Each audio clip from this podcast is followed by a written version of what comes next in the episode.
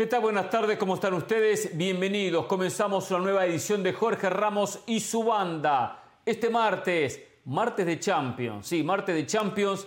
En un ratito nos meteremos de lleno en los partidos, en el análisis del Benfica Inter y especialmente del gran partido de la jornada, el Manchester City recibiendo al Bayern Múnich. También nos meteremos en la previa de un partido que mañana llama la atención, Real Madrid ante el Chelsea. Muchos temas, muchas novedades, muchas noticias. También hablaremos de la propia Liga MX, que se cumplió una nueva fecha el fin de semana, que estamos a tres partidos que concluya la etapa regular. Sí, tres partidos.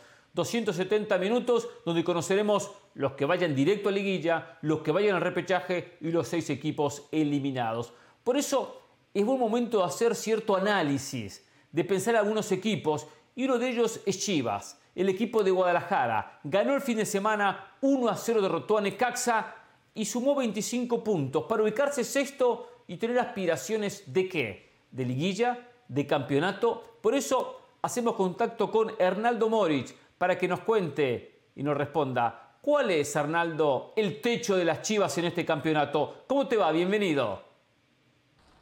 Saludos Hernán, buenas tardes para todos compañeros, un placer estar con la banda desde Verde Valle. Bueno, hoy las Chivas Rayadas del Guadalajara descansaron y descansó también su afición un poco después de esos partidos consecutivos sin ganar, esa derrota con Puebla, con América por goleada, el empate eh, muy sufrido en el clásico tapatío después de haber tenido algunas ventajas durante el mismo. Bueno, finalmente sumaron tres puntos otra vez los dirigidos por Belko Paunovic. Lo hicieron frente a los Rayos del Necaxa, aunque dejando algunas dudas, esa es una realidad, eh, no con el mejor funcionamiento, incluso podría decirse que merecía algo más el conjunto del Necaxa que tuvo las aproximaciones quizá más claras, eh, quitando el gol durante el cotejo. No tuvieron contundencia, lo reconocía así Andrés Lilini y bueno, fue finalmente victoria para el Guadalajara. Pero eh, hay que hablar del planteamiento y de lo que ha venido moviendo eh, Belco en los últimos partidos. Eh, parecía muy interesante a priori esta alineación sin un centro delantero nominal, sin un 9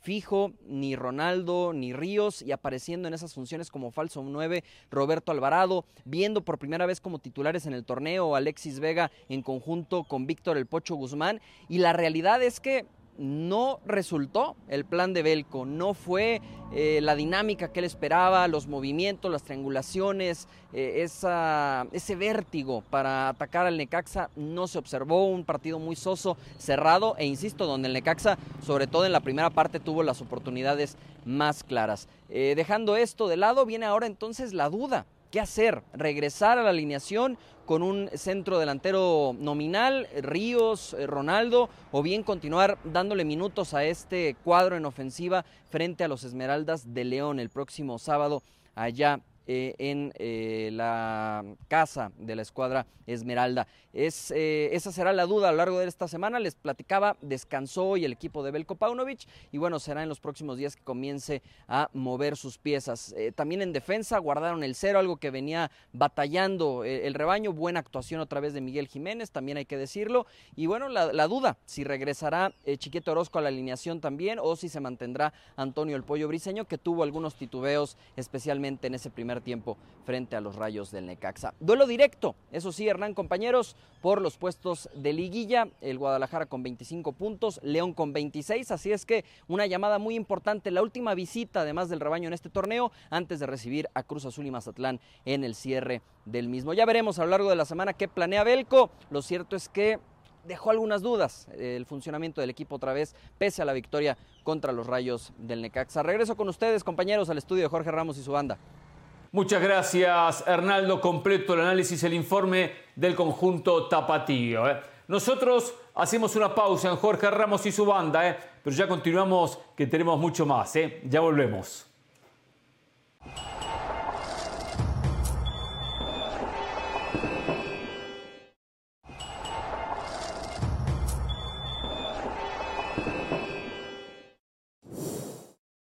Pumas debutó con victoria de la mano de Antonio el Turco Mohamed en la Liga MX. Un equipo que sumó tres puntos y que ahora uno se pregunta, ¿para qué está en el campeonato? ¿Para pensar en el próximo torneo o para apostar en llegar al repechaje? Contacto con nuestra compañera Adriana Maldonado para que nos responda dicha pregunta. ¿Cómo te va Adriana? Bienvenida, ¿cómo estás?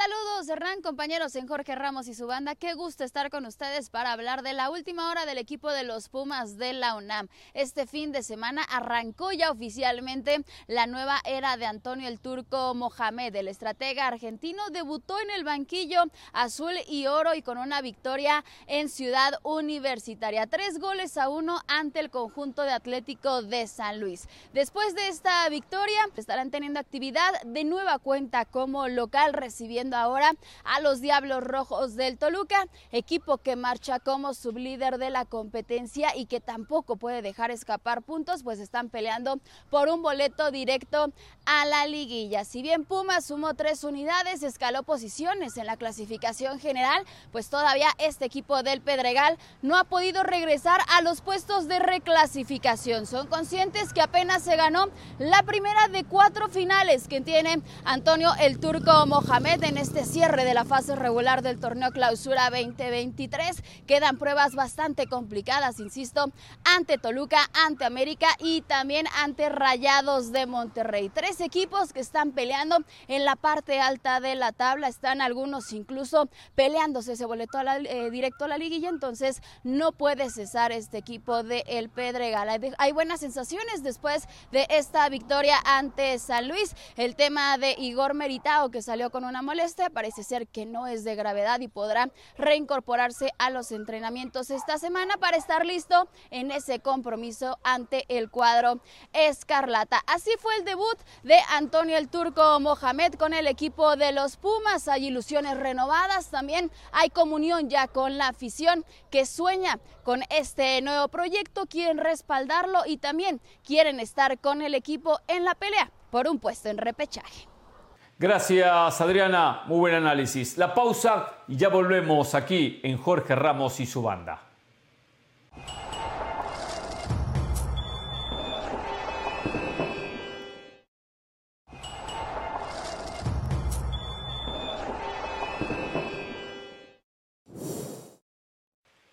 Muy bien, volvemos en Jorge Ramos y su banda. Ya hace unos cuantos días atrás concluyó la fecha FIFA, los partidos a nivel selección. Las selecciones centroamericanas se están preparando para lo que va a ser el comienzo de la eliminatoria, el camino a Copa Oro, la clasificación a Copa Oro. Por eso queremos recorrer territorio centroamericano para que nuestros corresponsales nos cuenten las conclusiones sacadas tras lo que fue la última jornada de fecha FIFA. Comenzamos con la selección de Panamá. Ahí está Juancho Villaverde con todo el análisis. ¿Qué dejó la fecha FIFA para la selección de Thomas Christensen? ¿Cómo te va, Juancho? ¿Qué tal, Hernán? Qué gusto saludarte. Un placer compartir nuevamente junto a la banda tras esta fecha FIFA que deja a Panamá con uno de los principales objetivos del año cumplido y el principal objetivo del primer semestre, meterse en el Final Four de la Liga de Naciones de CONCACAF, pelear junto a las selecciones de Canadá, Estados Unidos y México el título de esta segunda edición de este nuevo torneo de la región. Una fecha FIFA que a Panamá le dejó yo creo que varios puntos para analizar. Primero, que hay un espacio más grande, un abanico más grande de jugadores sobre los cuales trabajar. ¿Por qué? Porque el 12 de marzo se empata en California 1 a 1 ante Guatemala, en un equipo conformado por jugadores de la liga local, dirigido en ese encuentro por Jorge Delí Valdés, y días después, el 23 de marzo, se logra un partido bastante decente ante la selección campeona del mundo con una selección alternativa la selección panameña que viajó al Monumental dirigida por Jorge Deli Valdés, conformada en su mayoría por jugadores del LPF, con eh, algunos jugadores del fútbol venezolano, uno del búlgaro y uno de la Liga Uruguaya. Panamá hizo un partido decente, pierde por 2 a 0 y cinco días después se jugaban el partido más importante del semestre, buscar la clasificación contra Costa Rica en San José al Final Four. Panamá logró una victoria histórica con el gol de José Fajardo, eh, siendo la primera vez que Panamá gana un partido oficial contra Costa Rica en suelo tico.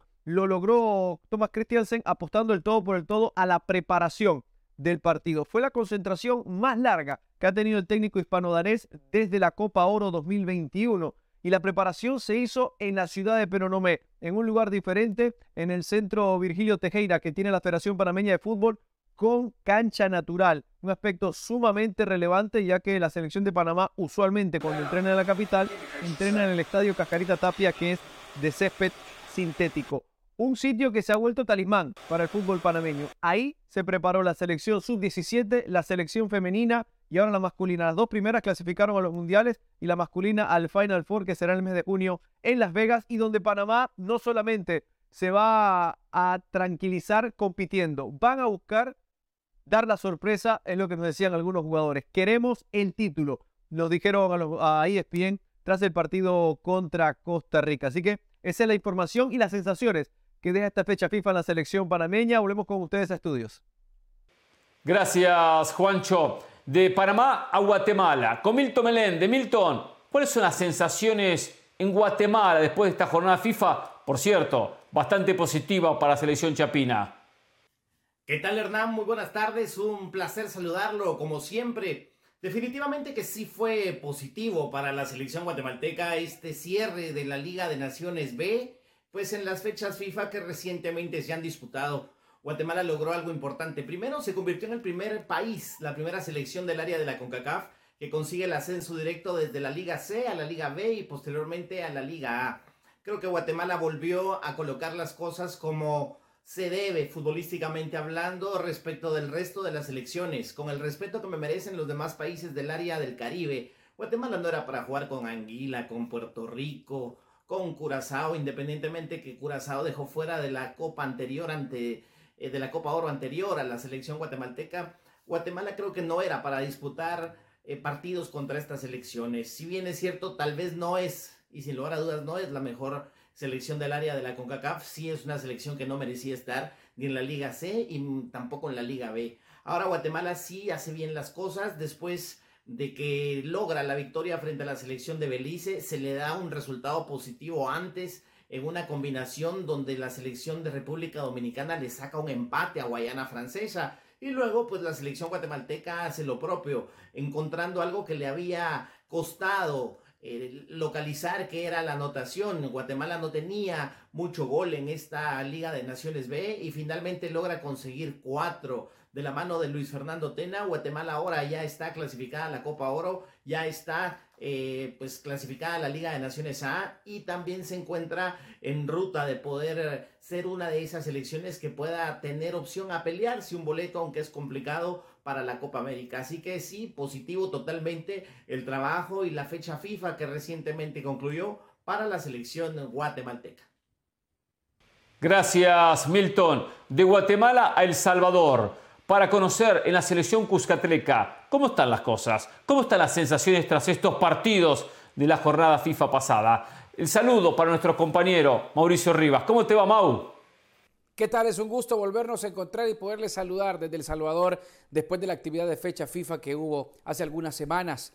Previo a eso, El Salvador también preparó el partido frente a Estados Unidos en la última jornada de Liga de Naciones de CONCACAF frente a la selección de Honduras en Los Ángeles y luego pues se atravesó de costa a costa la Unión Americana para en Orlando enfrentar a Estados Unidos hace algunos días y de esa manera pues ya clasificado a Copa Oro, de igual manera también en Liga A, pues El Salvador aspiraba a estar en las semifinales del Final Four que se jugará siempre en el oeste de los Estados Unidos. Más allá de esa situación, yo creo que algunas conclusiones y sensaciones positivas pese a las dos derrotas porque El Salvador perdió con idéntico marcador en Los Ángeles en el amistoso frente a Honduras, un gol por cero después de una desatención y un autogol que anota Melvin Cartagena y luego pierde 1 a 0 frente a Estados Unidos sobre lo último del compromiso cuando El Salvador se había comportado muy bien defensivamente.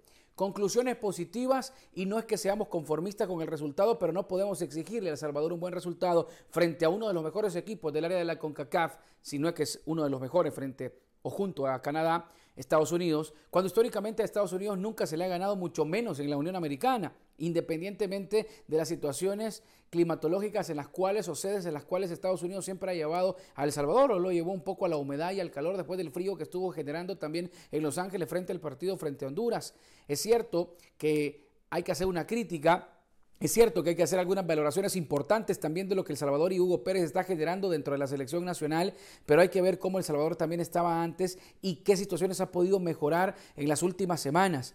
Queda claro que la selección de El Salvador cada vez que genera microciclos de trabajo y más tiempo de trabajo juntos tiene con el plantel y con la base del plantel, cuando se unen obviamente también los legionarios, El Salvador hace actuaciones mucho más decentes y no como las hacía antes. Obviamente esto no es para alardear ni para ser conformistas. El Salvador tiene mucho trabajo por delante, pero tampoco podemos crucificar a este grupo de jugadores que la base del fútbol nacional cuando no han tenido la fundamentación e información adecuada. No los podemos crucificar porque ellos no son los culpables del mal endémico e histórico del fútbol salvadoreño. Poco a poco Hugo Pérez va mejorando las piezas, poco a poco Hugo Pérez va encontrando algunos jugadores que son importantes y un punto alto fue en el tema delantero. Si bien es cierto, El Salvador no metió goles en estos dos últimos partidos, pero Brian Gil al fin aceptó la convocatoria de la selección nacional. Brian Gil es colombiano, naturalizado salvadoreño, que junto a sus dos hermanos, Mayer y Cristian,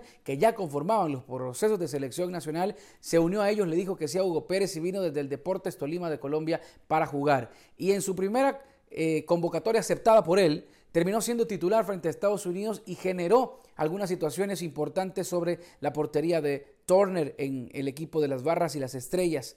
Es más, El Salvador no tiene un delantero con esa estampa, con ese biotipo, con esa estatura y al final El Salvador puede llegar a generar ahora con un jugador que no tenía en esas características algo más importante de aquí al futuro. Es cierto, El Salvador perdió, pero pese a eso, creo que se perdieron por desatenciones en algo que todavía está construyendo Hugo Pérez, que le falta muchísimo trabajo por hacer, pero que él está confiado en que El Salvador puede hacer algo cuando arranque la eliminatoria rumbo al Mundial de 2026.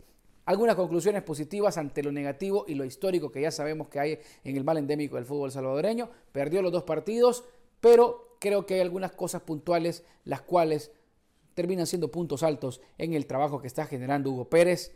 Por supuesto, remando contra la corriente por muchas situaciones que pasan siempre en el fútbol salvadoreño. Es lo que podemos decir y les mando un fuerte abrazo desde El Salvador. Continúen acá con más y regreso con usted para que sigan acá con más en Jorge Ramos y su banda.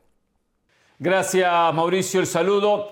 Nos vamos a Costa Rica ahora con nuestra corresponsal Stephanie Chaverri para que nos cuente en suelo tico cuáles son las sensaciones tras estos partidos en el mes de marzo. ¿Cómo te va? Adelante, Stephanie. Hola Hernán, espero estés muy bien. Un gusto saludarte desde Costa Rica, a vos y a todos los que nos acompañan en el show de hoy para hacer las conclusiones tras esta fecha FIFA donde los ticos se jugaban la posibilidad de avanzar al Final Four de la Liga de Naciones. Sin embargo, fue algo que no se le dio a la selección de Costa Rica de la mano de Luis Fernando Suárez, quien primero visitó a Martinica, que con 10 hombres supo complicarle de lleno el partido a la selección costarricense, que iba perdiendo 1 por 0 y finalmente el gol de la victoria lo termina anotando al minuto 92. Posteriormente recibió en su casa el Estadio Nacional de San José a la selección de Panamá, donde cayó un gol por cero y se queda fuera de esta Final Four. Pero lo que más preocupa al aficionado, a la prensa, y a muchos sectores del área futbolística es el desempeño precisamente de los ticos dentro de la cancha. Una selección con muy pocas ideas, con algunas contradicciones en la alineación, también con mucha falta de definición.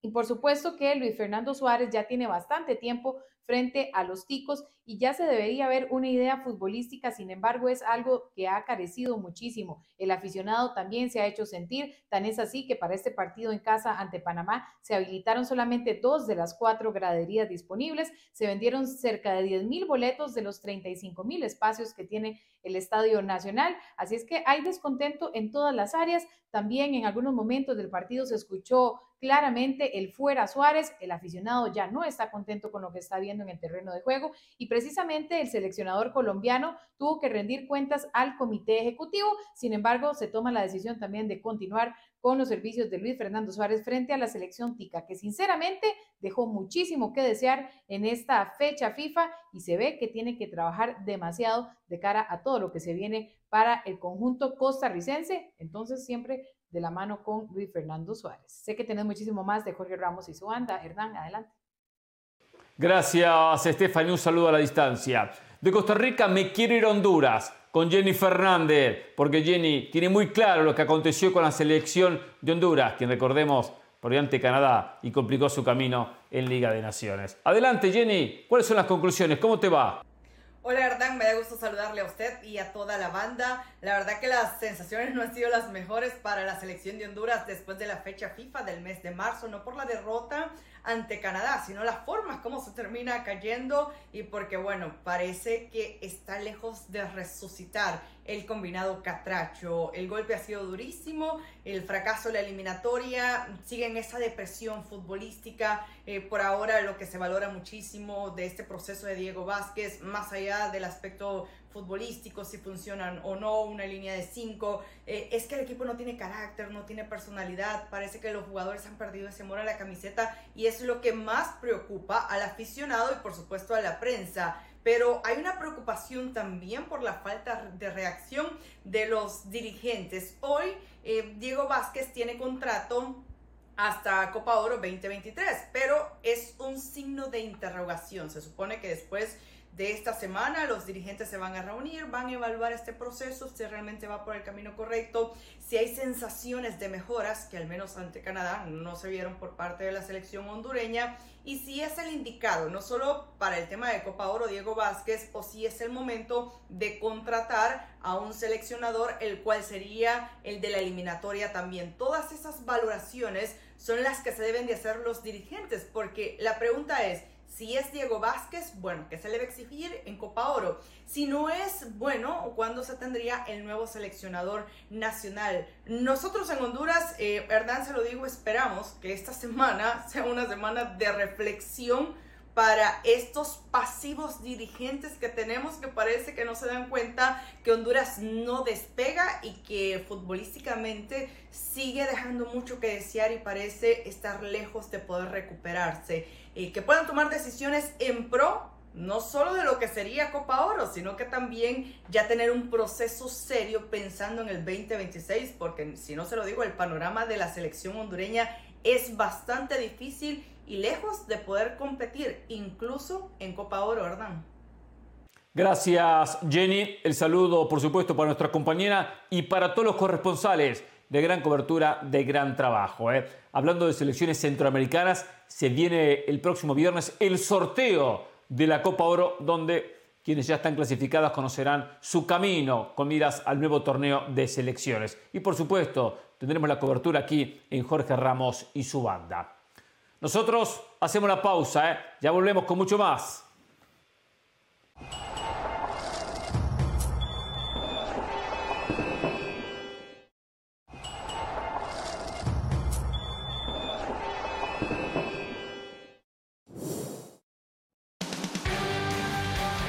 Y este próximo 28 de abril, el partido Juárez América, usted podrá verlo en la pantalla de ESPN Deportes partido por la decimoséptima fecha de la Liga MX, que a partir de las 11 de la noche, hora del este, 8 del Pacífico, podrá verlo en ESPN Deportes. Juárez América, lo que es el cierre de la etapa regular de la Liga MX.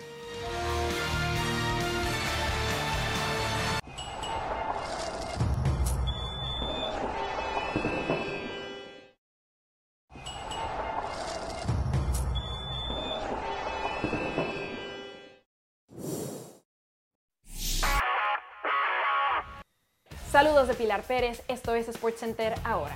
El lanzador de los Rangers de Texas, Andrew Heaney, empató el récord de ponches de la Liga Americana, despachando a nueve bateadores consecutivos en el triunfo de su equipo 11 carreras por dos sobre los Kansas City Royals. El abridor zurdo igualó el récord que consiguieron los relevistas Tyler Alexander en el 2020 y Doug Fister en el 2012, ambos jugando por los Tigres de Detroit.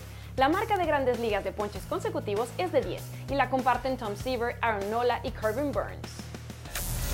Luego de la destitución de Marco Antonio Ruiz como técnico interino de Tigres y la llegada de Robert Dante Siboldi como nuevo entrenador universitario, el equipo del norte le había ofrecido al Chima continuar trabajando dentro de la institución.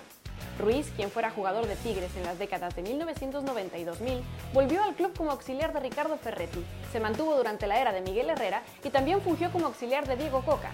Tras este ofrecimiento, se espera que el Chima dé su respuesta de un momento a otro. Los Yankees de Nueva York cayeron en el primer partido de la serie frente a los Guardians de Cleveland tres carreras por dos. Shane Bieber se sobrepuso a una complicada primera entrada para lanzar siete y Josh Naylor conectó un elevado de sacrificio para desempatar y darle el triunfo a Cleveland en una revancha de la pasada serie divisional de la Liga Americana. Los Yankees amenazaron con empatar en la octava con un triple del venezolano Gleyber Torres, pero fue detenido por el relevista James Karinchak, quien recibió una violación al reloj antes de su primer lanzamiento y retiró a Aaron Judge y ponchó a Anthony Rizzo y Giancarlo Stanton. No se pierdan SportsCenter todas las noches a la 1 m del Este 10 pm del Pacífico. Esto fue SportsCenter ahora.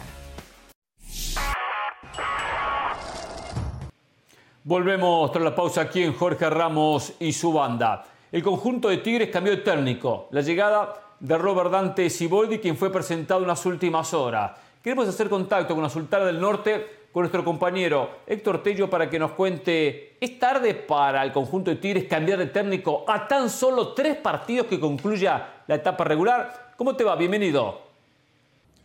Gracias Hernán, saludos para todos en Jorge Ramos y su banda. Eh, difícil la pregunta si es tarde la llegada de Siboldi para tratar de enderezar el camino de Tigres. Jornada 15, el primer eh, partido que tendrá en la liga ante Querétaro, pero antes el jueves aquí en este escenario, la vuelta de los cuartos de final ante Motagua.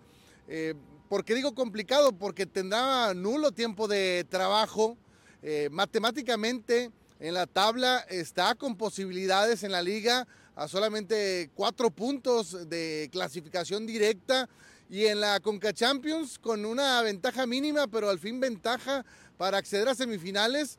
Bueno, eh, yo creo que cualquier técnico que entra de bombero quisiera un escenario como el de Siboldi, con un equipo que todavía está vivo en dos competencias y que tiene un plantel que sabemos que tiene calidad, que atraviesa eh, una buena parte, un mal momento en, el tema eh, futbolístico, en su nivel, pero material tiene. Lo que no tiene, reitero, es tiempo. Así es que por lo pronto eh, fue contundente al decir quien mejor esté va a jugar, a quien mi cuerpo tengo y yo veamos con más ganas, con más deseos, va a jugar.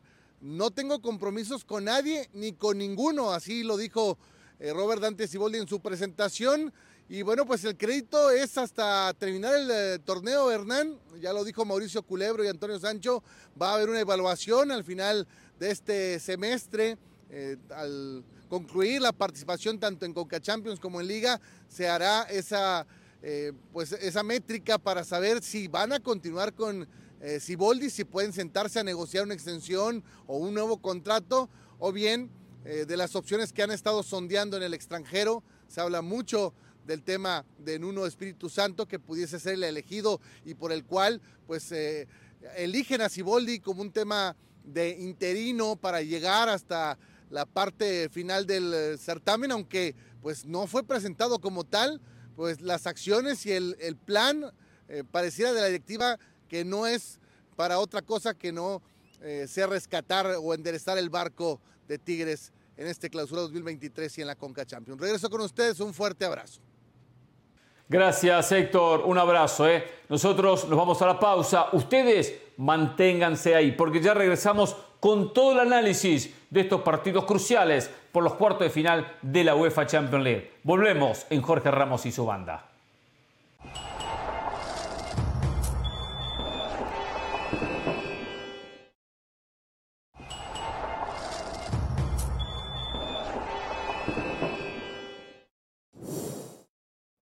Volvemos en Jorge Ramos y su banda. Sin dudas, la máquina cementera del Cruz Azul ha mejorado desde la llegada de Ricardo El Tuca Ferretti como timonel del conjunto cementero. Un equipo que estaba al comienzo del campeonato fuera del repechaje. Hoy está octavo, hoy está clasificando el repechaje y hoy tiene hasta la posibilidad, si mantiene ese octavo lugar en los últimos tres partidos que restan del torneo, de tener la ventaja deportiva, es decir, de jugar el partido de repechaje en condición de local en el Estadio Azteca. Siempre es una ventaja en estos partidos decisivos no tener que viajar. Quizás siga ascendiendo en la tabla, quizás siga subiendo posiciones. Eso habrá que ver qué pasa en los últimos tres encuentros. Por eso quisimos hacer contacto con nuestro compañero León Lecanda, pero que nos cuente por qué de este, esta mejoría del conjunto del Tuca Ferretti, en qué ha trabajado, en qué ha hecho hincapié el Tuca para mejorar la realidad del conjunto cementero, que hoy hay que decirlo,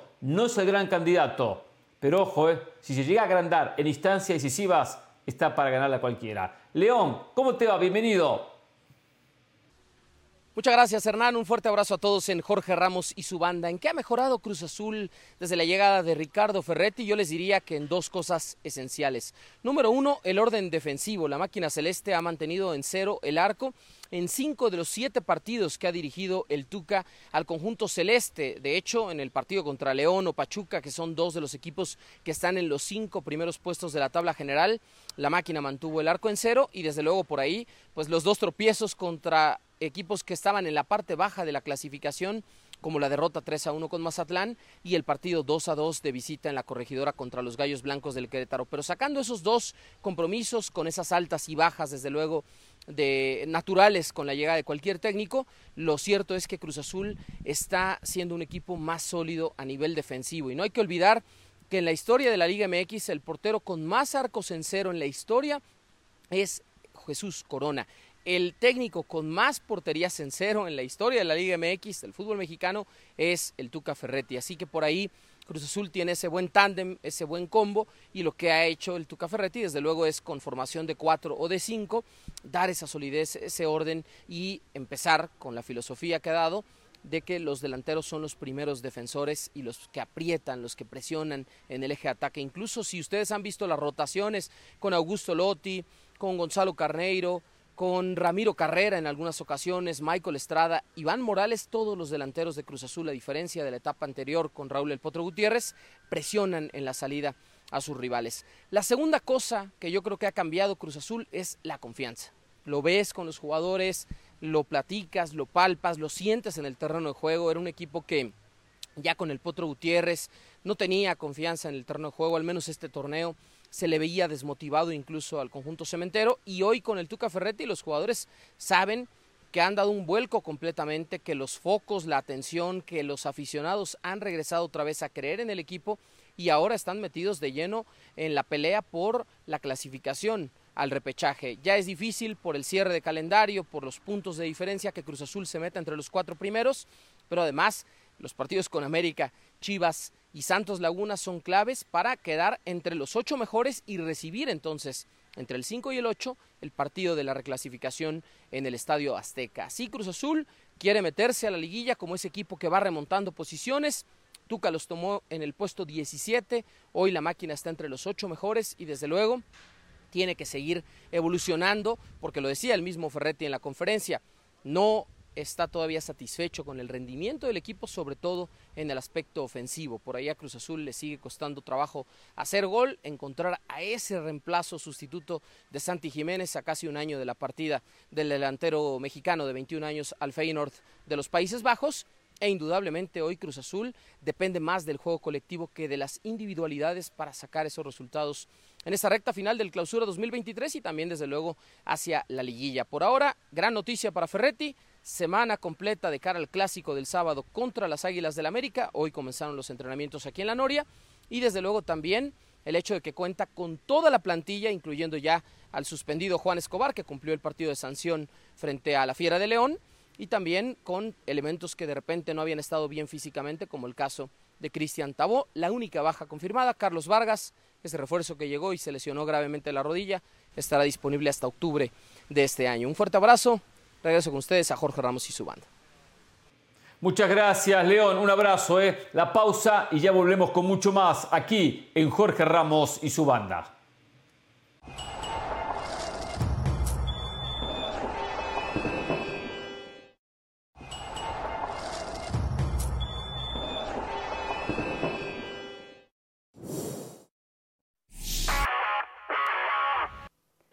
De Pilar Pérez, esto es SportsCenter ahora.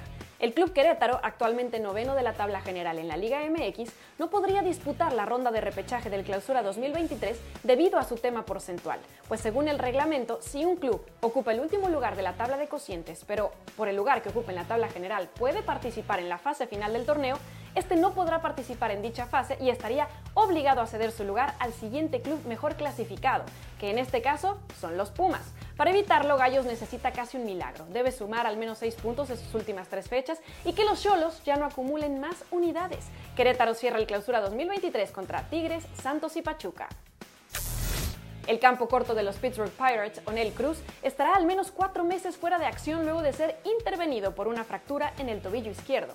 El pelotero dominicano se lesionó al chocar con el receptor Sevi Zavala durante el partido del domingo contra los Chicago White Sox. Para suplir su ausencia, Pittsburgh llamó a Mark Mathias de Indianapolis de la AAA. El lanzador mexicano de Los Ángeles Dodgers, Julio Urias, obtuvo su tercera victoria de la campaña con el triunfo de su equipo nueve carreras por una frente a los gigantes de San Francisco. El sinaloense lanzó seis entradas completas, recetó ocho ponches y recibió solo una carrera. En el inicio de la campaña 2023, Urias acumula 18 entradas y aparece entre los mejores 5 pitchers de la MLB en strikeouts con 20. No se pierdan SportsCenter todas las noches a la 1 m del Este 10 pm del Pacífico. Esto fue SportsCenter ahora.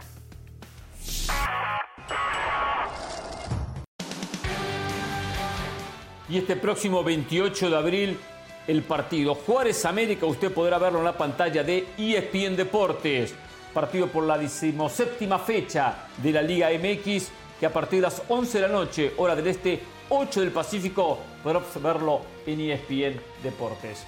Juárez América, lo que es el cierre de la etapa regular de la Liga MX.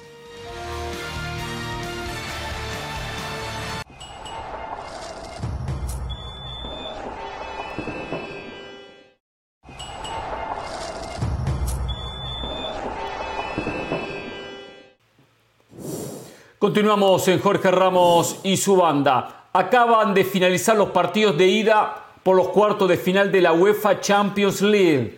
Triunfazos del Inter en Portugal, quien derrotó al Benfica dos goles contra cero, llega más que cómodo para el partido de la semana entrante en Italia. Y el Manchester City en Inglaterra goleó al Bayern Múnich 3 a 0 y puso un pie y medio en las semifinales de la UEFA Champions League. Tremenda victoria de ambos equipos. Y tengo un mensaje para Guardiola, sí, para Pep Guardiola, un mensaje. Guardiola, después de este 3 a 0 contundente, después de esta gran exhibición de fútbol, después de esta amplia goleada que ya lo deposita prácticamente en semifinales, entiendo que hay el respeto por el rival, que hay 90 minutos, que hay que jugar en Alemania. Pero no se le puede escapar al City el hecho de ser semifinalista de Champions. Pero la apuesta tiene que ser por la orejona. Anímese, póngase el saco de candidato Guardiola. Es el momento de ponérselo viendo cómo juega su equipo, como viene jugando hace muchos años. Pero no le tenga miedo a la Champions, a ser favorito, a ser candidato. En el camino puede que se cruce el Chelsea. Anda muy mal, anda muy mal con técnico interino. Puede que se cruce el Real Madrid. Tiene peso individual, tiene su historia, pero no juega como juega el City y la final no hablar. Un equipo italiano en la final cuando nadie, absolutamente nadie, poníamos como candidato en conjunto de Italia para ganar la Champions. Los cruces, las llaves, los caminos van a depositar un equipo de Italia en la final.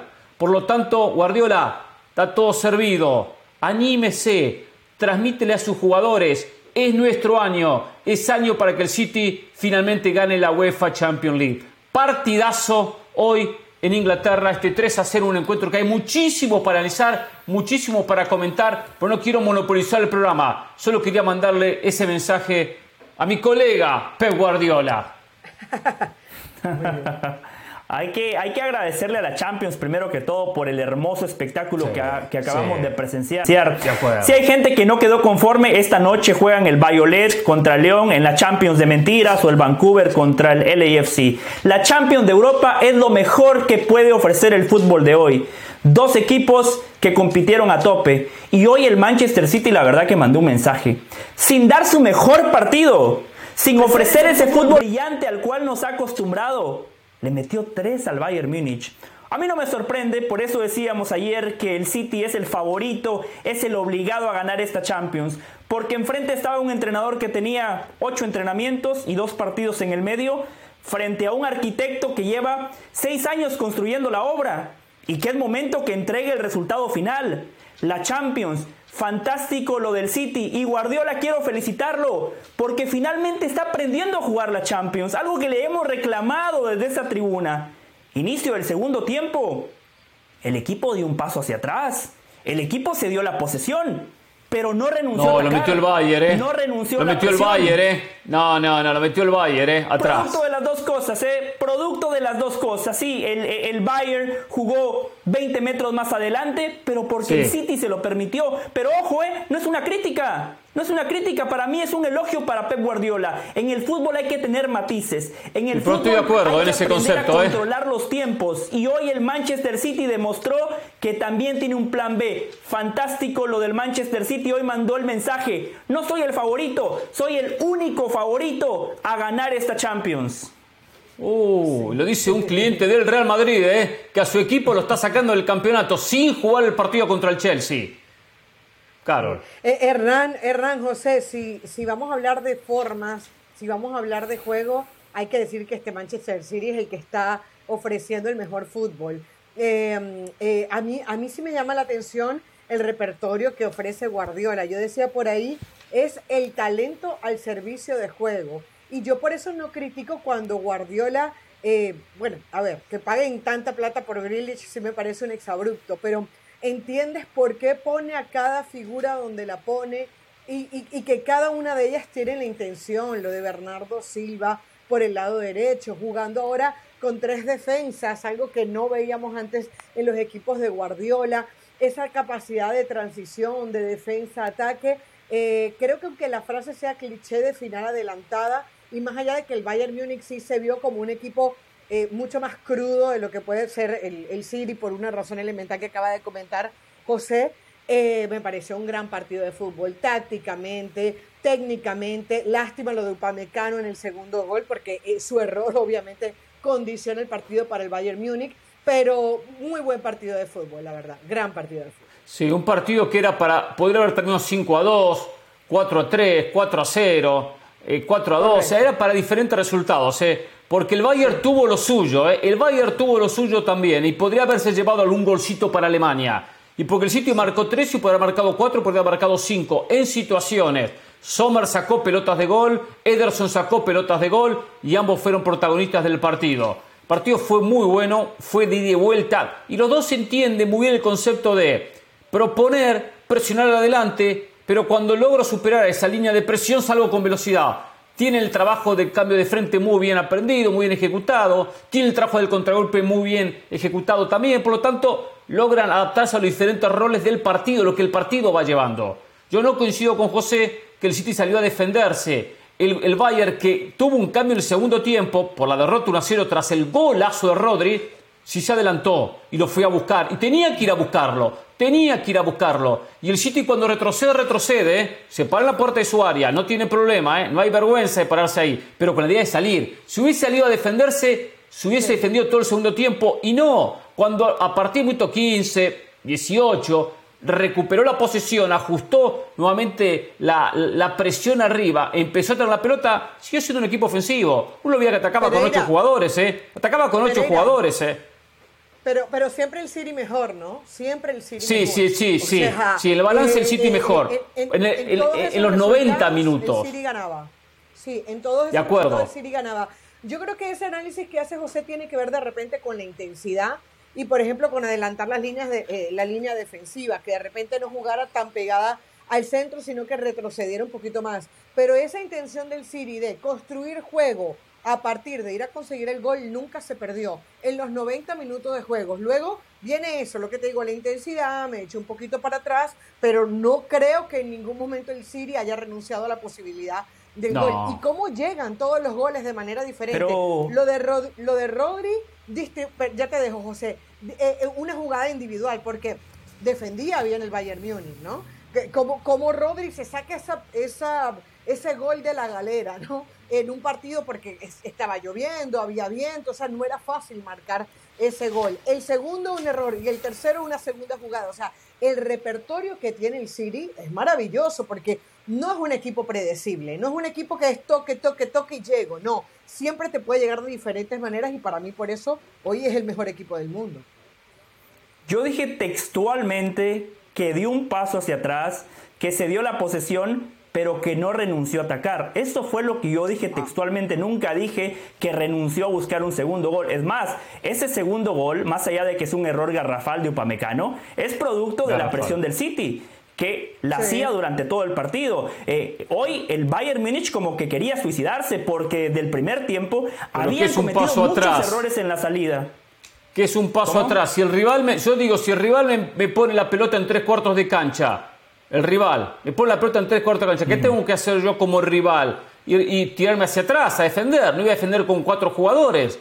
Cuando el rival me pone, me pone tres puntas y me pone cuatro volantes en el medio. Yo tengo que, los mediocampistas tienen que retroceder. O sea, si un momento donde el equipo me arrinconó, yo me voy a parar en la puerta de mi área. Ahora, no voy a tener esa, esa posición durante el resto del partido. Son momentos de encuentro que retrocedo y después avanzo cuando puedo. Por eso digo, yo no veo, no vi un City en ningún momento que dijera, no, muchacho, cuidemos la diferencia. En muchísimos partidos de Champions, los equipos de Guardiola han estado en ventaja. En muchos partidos de Champions el equipo contrario ha adelantado las líneas y Guardiola siempre propone lo mismo, tener la pelota, la pelota, perdón, te ahogo y no cambio el ritmo. Hoy a mí, después de haber visto el partido en el segundo tiempo me pareció sumamente inteligente decir, listo, a ver qué tienen, doy un paso hacia atrás, reitero, no renuncio al ataque. Algo que hay que felicitar al equipo del Manchester City es que encontró la manera de pegar en momentos clave. El primer gol, que es una joya de Rodri, llega cuando el Bayern Múnich estaba mejor en el partido. Previo al gol viene ese remate de Musiala, que por cierto, fantástico partido de Rubén Díaz y de Nathan Ake. La rompieron, la verdad, partidazo. Previo al gol era donde el Bayern Múnich tenía la pelota y empezaba a generar peligro. Previo al segundo gol, el error de Upamecano, era cuando mejor estaba el Bayern Múnich, exigiendo a Ederson remates de media y larga distancia del héroe Sané Momentos clave para golpear, capitalizar los errores del rival. Lo que históricamente le ha faltado a los equipos de Guardiola, tener ese instinto matador, tener un plan B. Hoy Guardiola nos mostró todo el repertorio, por eso digo, hoy Guardiola y el Manchester City mandaron el mensaje, somos los claros favoritos a ganar esta Champions. Y ojalá que Guardiola se ponga ese saco de favoritos, se los precie a sus jugadores sin agrandarse, ¿eh? yendo partido tras partido. Esto no está definido por más que llega muy, pero muy, pero muy, pero muy, pero muy, pero muy cómodo a la revancha. Es muy difícil remontar un 3 a 0. No es imposible, no es imposible. Esto es fútbol y la posibilidad está. Está. Ahora que el porcentaje es muy pequeño para el Bayern, sí. Yo sé que algunos van a decir, pues se creen que están un paso adelante, esto ya está definido. El City es candidato a llegar a semis y candidato a ganar la propia Champions. Por eso, es, la lógica, eso indica la lógica. Pero esto es fútbol. Y dentro del fútbol la posibilidad está de un Bayern que se la va a jugar. Lo que me alegro del Bayern y la derrota, lo que me alegro, que más allá de que hubo alguna situación que uno desconoce, por más que después se mencionó que la relación Nagelsmann-jugadores no era la mejor, este cambio de técnico. A mí no me gusta que un equipo cambie de técnico cuando está clasificado a los cuartos de final de una Champions. Cuando estaba, creo que estaba un punto del Dortmund, estaba compartiendo la punta de la Bundesliga. Entiendo que se pudo a un punto. se pudo haber roto como e invicto en Champions, exactamente, buen dato. Se pudo haber roto el vestuario, pudo haber acontecido algo con Nagelsmann que desconocemos, pero cambiar un técnico que había eliminado al Paris Saint-Germain jugando bien en 180 minutos, que se había metido con los ocho mejores de Europa, bien Luis José, eh, invicto, entonces, bueno, después hay que pagar un precio. ¿Cuál es el precio? Que con ocho entrenamientos, como dijo José, tuvo que enfrentar el partido más complicado de toda la Champions. Con ocho entrenamientos. Esto es culpa de los dirigentes, de los dirigentes del Bayern Múnich, que dijeron a Nagelsmann, gracias, mucho gusto, pero vamos a ir con Tuchel, que ya ganó la Champions. Nos vamos con el joven y tenemos un hombre con más experiencia. Pero en medio del río, en medio del campeonato, en la previa de un partido durísimo que era una final anticipada, y bueno, le salió caro la jugada y este cambio de técnico. Pero eso no hay que hacerlo, ¿eh? a no ser que ya el técnico pierda el control total del vestuario, del equipo, sea un caos, un conjunto. Pero sabemos que eso en el Bayern no acontecía. Vamos a irnos a la pausa. ¿eh? ¿Qué hacen los jugadores? Ah, los jugadores hicieron la cama. Y los jugadores que eliminaron al PSG le hicieron la cama. Los jugadores que habían eliminado el conjunto de Messi, Mbappé y compañía. Por favor, no podemos repetir esta estupidez al aire cada vez que un equipo queda eliminado. Es un técnico no, porque le hacían la cama. y hoy que le hicieron la cama a Tuchel también. Le hicieron la cama a Tuchel con 3 a 0. Por favor, cuidemos lo que decimos. No digamos pavadas como algunos al aire que aprovechan y abusan del micrófono. Normal. Descalificaciones ante la falta de argumentos. Este? ¿Qué tipo este? Eh? Es siempre lo mismo, ¿eh? Siempre lo mismo, ¿eh?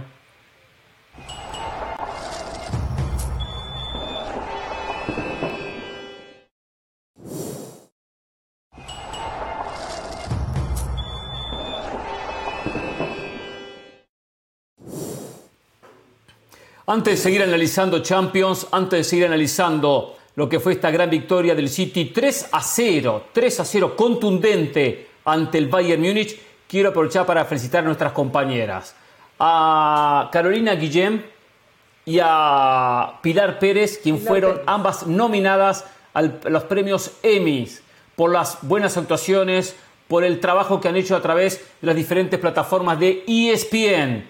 Por lo tanto, nos alegra y muchísimo que quien nos acompaña todas las tardes del Centro de Noticias con los segmentos especiales que nos prepara nuestra compañera Pilar Pérez y todo lo que ha hecho a lo largo del año 2022 nuestra compañera Carolina Guillén. Por ejemplo, tuve el placer de compartir con ella eh, el, día, el día más difícil para mí en la Copa del Mundo de Qatar 2022. El día posterior, no perdón, no el día posterior, las horas posteriores tenía una calentura de aquellas cuando Arabia Saudita le había ganado a Argentina 2 a 1. Ni, ni, yo no, no me bancaba ni yo mismo, ni yo mismo me aguantaba. Y tuve que compartir el programa con Carolina. Lo manejó muy bien, Carolina, lo manejó muy, pero muy bien. Y manejó mi bronca y mi calentura. Pero bueno, en YouTube. Y la verdad me alegro que ambas compañías han sido nominadas para el premio Emmy. Los mejores deseos, por supuesto, de todo el equipo de Jorge Ramos y su banda. ¿eh? Hernán, dicho esto, firmo. Un par de sí, sí, Carol, sí. agregar un par de cositas. También dar, eh, felicitar el último tren de Qatar. A, Qatar también. fue parte también de Jorge Ramos y su banda. Qué programón. Center, Sport Center que, que, evidentemente forma parte de nosotros y de la cadena. Así que felicidades a Pili, felicidades a Pili, que además ya ganó un premio. Así que esta es la la reiteración. No, no, Pilar Pérez es la primera mujer en ganar un Emmy en la historia de los deportes en español. O sea, Pilar es una pionera. Pilar está, está allanando el camino para las futuras periodistas, para Belén, para Bianca que vienen, para las hijas de Hernán Pereira, para todas aquellas esas niñas que el día de mañana quieran ser periodistas, tienen un espejo donde verse. Por cierto, quiero felicitar... Sí, quiero felicitar a Mauricio Pedrosa, hace un ratito lo vi ahí, es el único hincha del Manchester City que yo conozco, o sea, el único hincha del City. El único hincha recalcitrante del equipo de Guardiola es Mauricio Pedrosa. Era una tarde para Mao, para que venga a llenarse de gloria, para que empiece a festejar la Champions, porque el City es el claro favorito. Primero, José, yo quería tenerlo al aire para tener sensaciones. Esas sensaciones que transmite uno en la alegría esas sensaciones que tiene que transmitir en la victoria. A ver cómo lo calificamos como clientazo, como cliente like, como hincha, como qué a Mauricio Pedrosa del Manchester City.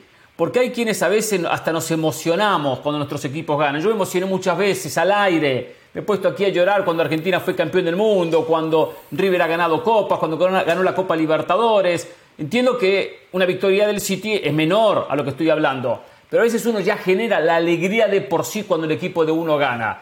Era buena manera de probar a, Mauricio, pero me dicen, parece que gritó mucho los goles, que está mal de la garganta, eso me mm. contó alguien, no sé si es verdad, no sé si es verdad, no me consta, que no tiene voz y por eso prefirió tomarse un espacio libre, recuperar la voz para estar en óptimas condiciones en ahora o nunca, esta tarde en la pantalla de ESPN mm. Deportes.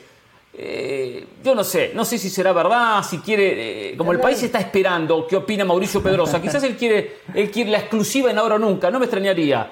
Pero bueno, si aparece, hay, la cámara está abierta, y si aparece siempre es bienvenido, ¿eh? siempre es bienvenido Mauricio Pedrosa, ahí lo vemos. Pero no está bien, no está, sí, que está tranquilo, lo veo muy tranquilo, José, no lo veo con esa, esa sonrisa que a uno, bueno, pero le, final, le sale cuando se gana 3 a 0. Mauricio sabe que dieron un gran paso, pero que se viene lo más importante. O sea, eh, eh, Mauricio, como buen hincha del City, eh, eh, esta película quizá ya la vivió, me imagino que ya se sentía campeón y pierden la final, me imagino que el año pasado sentía que eliminaban al Madrid en el Bernabéu y arrugaron y en tres minutos el partido se va a tiempo extra, entonces entiendo la cautela de Mauricio. Claro. Caro quiere decir algo, porque después le quiero decir algo a usted del Valle, ¿eh? casualmente del City. Mientras se recupera, mientras se recupera Mauricio, cuando se ficha Haaland, se pensaba que era la guinda en el pastel para este Manchester City que todavía tiene que pasar a otras instancias, etcétera. Y yo sigo pensando que Haaland puede resolverte un partido como hoy el tercer gol lo hace. Pero eh, quería puntualizar en la evolución que ha tenido Haaland también desde que ha pasado eh, al City. Y cómo él, en ese partido que, que Del Valle puntualiza mucho cuando dijo, eh, creo que fue ante el Liverpool en la Premier League, que dijo, a mí me trajeron para eh, hacer goles y, y, en Champions y no solamente en la Premier League, porque la Premier League también gana. Él dijo que él quería ser un mejor delantero, que no era solamente meter gol, sino asistir. Hoy, por ejemplo, el segundo gol es una asistencia en la que él pudo haber sido egoísta, él pudo haber disparado al arco y sin embargo prefirió dársela a Bernardo Silva que terminan marcando el gol. Eh, lo vi sacrificado, lo vi buscando defender también por, por momentos cuando el Bayern tenía la pelota. O sea, sí me parece que como delantero está creciendo. Y lo de Julián Álvarez, que ingresa eh, por obligado por Kevin De Bruyne y le dio una frescura importante al equipo.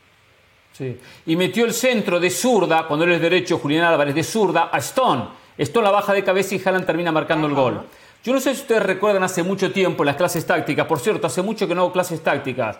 Aunque creo que acá hay alguien que me está poniendo, alguien me está poniendo eh, eh, piedras en, eh, en, el camino. Jorge Carolina. está poniendo palos en la rueda. Palos en la rueda. creo que Jorge Ramos. No, Carolina no es, no, porque comprobé que no era Carolina. Creo que Jorge Ramos. Palos en la rueda. Hace mm. mucho tiempo yo les traje acá el video de Haaland cuando tenía sus inicios como futbolista. Jugaba por izquierda.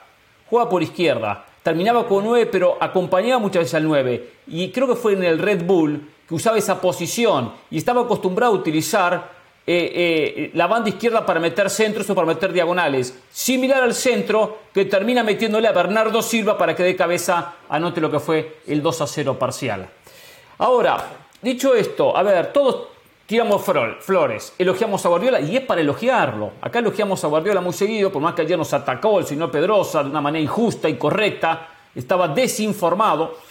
Pero quiero decir algo, me llama la atención, me llama mucho la atención que en el programa el señor José de Loalle, cuando hablo de este camino del City, en la editorial que no me, no me eh, corrigió absolutamente nada, no me agregó nada, no hizo ni un comentario, le estoy diciendo a Guardiola su mensaje muy clarito, Guardiola, esta es tu Champions, depende de ti, ponte el saco de candidato, no tengas miedo, no arrugues, vea para el frente que la ganas. En ningún momento pone en el camino lo que pone todos los hinchas y clientes del Real Madrid que le están pensando. Ojo, con papá es diferente, piensa el hincha del Madrid. En la semifinal contra el Real Madrid, por más que entiendo que el Madrid juega mañana con el Chelsea, ¿eh? Juega mañana con el Chelsea, son 180 minutos, no es un trámite, por más que haya cierto favoritismo. Y el señor del Valle parece que estamos hablando que va a enfrentarnos al Villarreal en una hipotética semifinal. El Madrid tiene jerarquía, el Madrid tiene peso individual, el Madrid tiene experiencia en estos certámenes. Y con esa jerarquía, jugando menos al fútbol que el City, lo eliminó el año pasado. Pero no aparecen los hinchas del Madrid.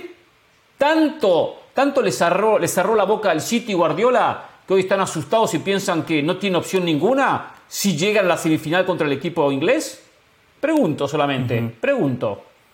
Sí, yo, yo no lo interrumpí en su editorial porque yo estaba totalmente de acuerdo con usted. No, pero cuando quiere reacción, no, no, pero reacciona al ratito usted. ¿eh? No, yo no dije, no dije que me interrumpiera. Al rato ah. reacciona, no me gustó su editorial. Me lo hizo el otro día, ¿eh? Hoy no dijo nada, ¿eh? Ah, bueno. No dijo una sola palabra. el otro día su editorial estuvo totalmente desacertada. Usted decía que el Madrid ya cumplió porque se metió a la final de la Copa del Rey. En la editorial de hoy yo estuve de acuerdo, por eso no reaccioné. Ah. Es más, le cuento, ayer yo dije, a Guardiola se le acabaron los pretextos. La gente de espndeportes.com que ve el programa me dijo, José, estuviste muy acertado, la verdad que llenaste esa pantalla de certezas. ¿Nos podrías hacer un segmento, un take sobre lo que pensás de Guardiola y la Champions? Con mucho gusto. Estoy viendo ahorita 350 mil personas ya reaccionaron al video, así que gracias. Hernán, yo estoy de acuerdo. A ver, Mire, el City es favorito. El Madrid tiene todo eso que usted acaba de mencionar. Jerarquía, personalidad, factor H. Pero a diferencia del año pasado,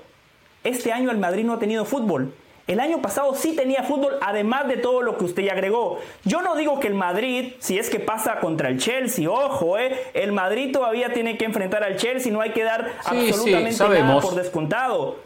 No hay que dar nada por descontado. Eh, yo no digo que el Madrid se vaya a asustar, pero Hernán, acabamos de ver cómo juega el City. Acabamos de ver una exhibición de fútbol. Acabamos de ver un equipo que sabe a lo que juega. Acabamos de ver 1.300 millones de dólares en la cancha. Acabamos de ver un entrenador que lleva seis años perfeccionando la obra. es el claro favorito. Lo hemos visto con el Chelsea, con el PSG y nos juegan así. También estamos de acuerdo que yo los elogios para el City, pero también estamos todos agarrándonos de un 3 a 0. Porque el Bayern podría haber, haberse puesto 2 a 1 en algún momento, o podría haber puesto 1 a 1 el partido.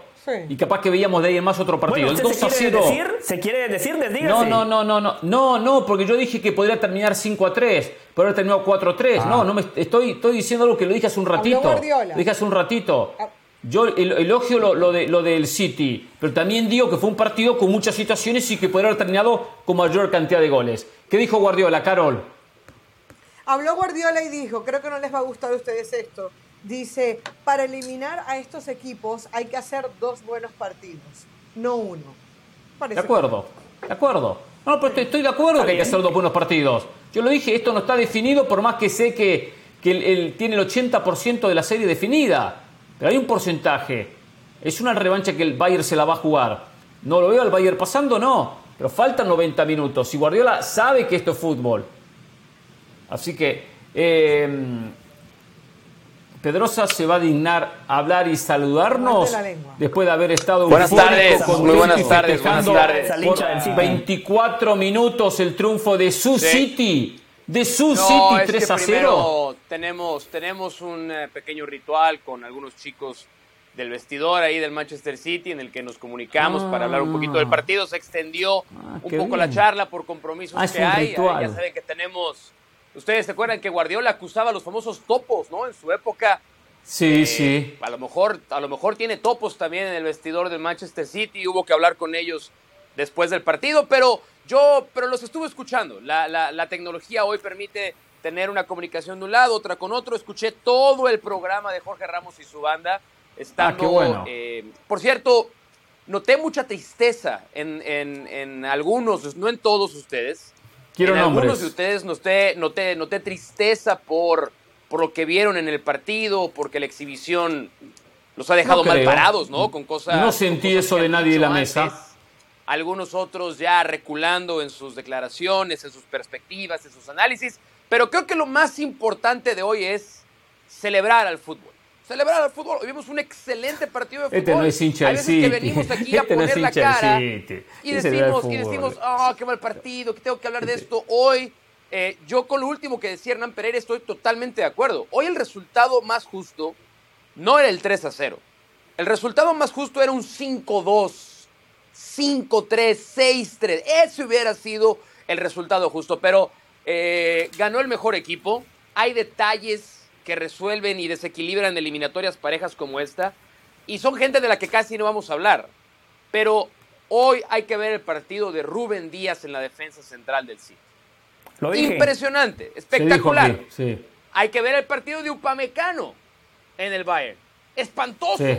Horrible, abrió la puerta para que el City notara. Lo dijimos. Y hay un movimiento táctico del que no han hablado.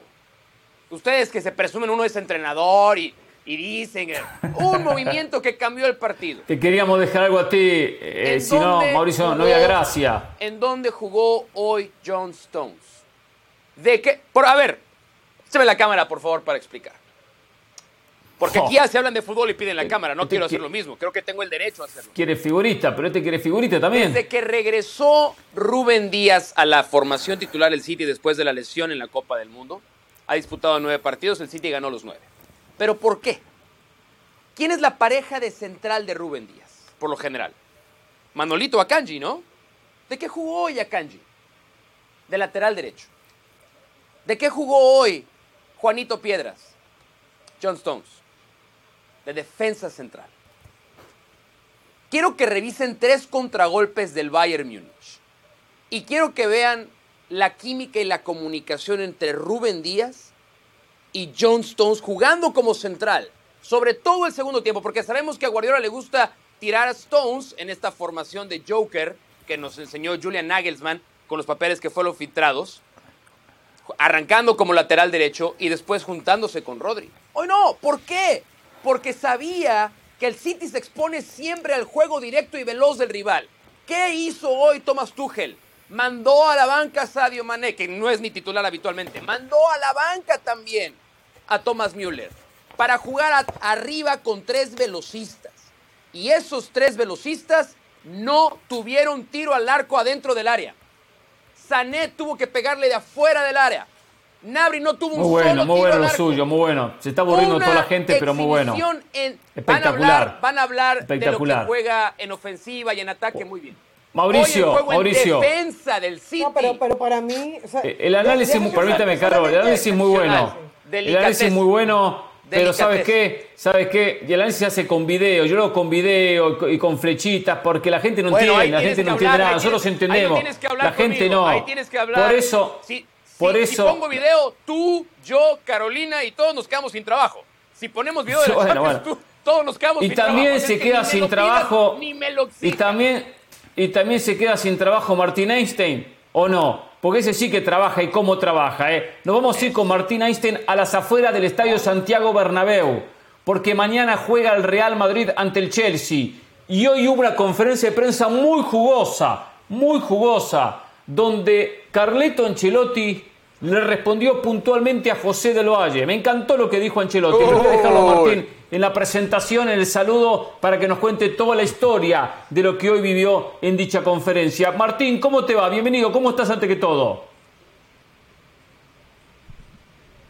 Hola Hernán, un, un saludo aquí escuchándolos, eh, a José, a Caro, a, a Mau, muy efusivo, eh, y, y bueno, disfrutándolos, Eh, es verdad, eh, eh, también estuvo efusivo Carleto Ancelotti hoy, reivindicativo diría, es que eh, ya el mar de fondo le aturdía, entró con, eh, con algo acá, ¿no? en la garganta que se lo quería quitar, y era muy gracioso, muy gracioso, muy llamativo, que se sucedían las preguntas en la rueda de prensa y Angelotti orientaba hacia un lugar, quería decir algo, quería enviar un mensaje. Le hizo una pregunta el colega Fernando Burgos de Onda Cero y Angelotti terminó diciendo, eh, que yo no soy solo un gestor, eh, que no venía a cuento, que no venía a cuento. Y en la última pregunta de la rueda de prensa, cuando Angelotti ya había explayado, había comentado, pero no se lo veía conectado con la verdad, ¿viste? Cuando uno habla, pero en la cabeza tiene otra cosa. Tati Mantovani de TNT Brasil le dice, bueno, la relación entre Benzema y Vinicius, y dice algo, pero tampoco pensándolo demasiado. El jefe de prensa del Madrid dice, bueno, muchas gracias. Y ahí Angelotti, que estaba rumiando algo así en silencio, dice, espera, espera. Dice, me dicen que soy un buen gestor, un gran gestor. Es verdad, soy un fantástico gestor. Pero hago también muchas otras cosas. El equipo está muy bien trabajado. Y hemos ganado por merecimientos. Nos falta, si ganamos la Copa del Rey, en dos años habré ganado todos los títulos que están en juego, todos. Esto viene a colación de que le vienen moviendo la silla a Carlos hace muchísimo tiempo. Hablé, estamos hablando del entrenador campeón de la Champions League y de la Liga. ¿eh? Digo, no estamos hablando, no, no, actual defensor de la UEFA Champions Exacto. League. Que no, que Brasil, que no sé qué, que le van a buscar un sustituto. Bueno, Carlos dijo, este es el momento, los reflectores de la Champions, la sala de prensa llena, la prensa internacional. Ahora, ahora voy a enviar el mensajito. Y fue, además, en tono Carlos, con la sonrisa, con el buen semblante, con la ceja levantada, con la buena actitud, pero con ese mensaje entre líneas que Muy bien, tan muy bien. sabe manejar Me encanta. el técnico del Real. Me encanta lo que hizo Ancelotti porque totalmente de acuerdo con lo que dijo. Él no es solo un gestor, que es excelente. También es un muy buen técnico estratégico. Trabaja muy bien el equipo. Claro que sí. Había otro técnico que dirigía en el pasado que también fue un buen gestor. Pero a la hora de preguntarle de fútbol, dijo, no, yo de fútbol no sé. No, yo no soy muy bueno en fútbol. Yo manejo bien el vestuario. Que fue el caso de Zidane. Entonces, algunos quieren comparar aquel Zidane con, con Ancelotti. No, no, no, no, no, no. Esto es como comparar el día y la noche, muchachos. Una cosa es Zidane y sus limitaciones como técnico y otra cosa, un capo en la dirección técnica como Calento Ancelotti. Me encanta lo que dijo y cómo le tapó la boca a los periodistas, entre ellos, aunque estaba ausente, no estaba en la conferencia por motivos conocidos, al señor José del Valle. Después de Martín yo quiero responder. Ah, diga lo que quiera cuando quiera, ¿eh? Cuando ¿No lo quiera, ba- diga no lo que banca quiera, si se anima. A Carleto? Perfecto, ahora lo hago con mucho gusto. Primero que todo, yo no he acusado a Carlo Ancelotti de ser nada más un buen gestor de vestuarios. Si alguien tiene No, esa lo llamaste cobarde y lo llamaste mal no hay entrenador. ningún problema. Eso se lo dijiste ayer. No. No, no, no, cobarde, no, cobarde, cobarde le dije a Guardiola la en conferencias de prensa. Cobarde le dije a Guardiola en conferencias de Y prensa. ¿Se da cuenta? Está mintiendo. Está faltando a la verdad. Vamos. Está faltando a Vamos la verdad. Vamos a al ver, VAR. es- Mauricio Pedrosa está faltando a la verdad. manténgase. Por no decirle mentiroso, le voy a decir que está faltando a la verdad. Yo no acusé a Carlo Ancelotti de que no sepa nada de fútbol, como algunos colegas acusaron a Zinedine Zidane, quien ganó tres Champions y quien es el segundo entrenador con más títulos en la historia del Real Madrid. Yo no soy irrespetuoso. Yo a Carlo Sí, Ancelotti no, no, le discuto su capacidad de estratega, no le discuto los títulos que ha ganado porque eso es algo tangible. Yo a Carlo Ancelotti no le critico el pasado, le critico la temporada actual. Él dice que es un equipo bien trabajado. ¿Cómo un equipo que está tan bien trabajado se ha permitido que el Barcelona, uno de los peores Barcelonas en la historia, le saque 13 puntos de ventaja? ¿Cómo ese Barcelona le pegó un repaso táctico en la final de la Supercopa de España? Carlo Ancelotti, como le pasó en su primer pasaje como técnico del Real Madrid, la segunda temporada le cuesta. Porque no hay circuitos de juego, no hay generación y eso es tangible. Yo no discuto el pasado, no refuto los títulos, no acuso a Carlo Ancelotti de nada más ser un gestor de vestuarios. Mi crítica es puntual para esta temporada. El Real Madrid está a 13 puntos del Barcelona por culpa de Carlo Ancelotti. la ¿Qué- Liga qué de España discurso no tan existe, distinto no al de nadie. ayer, ¿eh? Estamos en abril y ya se definió. Totalmente. ¿Qué discurso? Eso, Yo- yo- eso suele hacerlo la José, porque su presencia- discurso de ayer fue la totalmente de diferente a lo que acaba de decir, ¿eh? Muy diferente. Mentira. Quiero Sí, Carol. la presencia de Sí, Martín Carol. para preguntarle algo.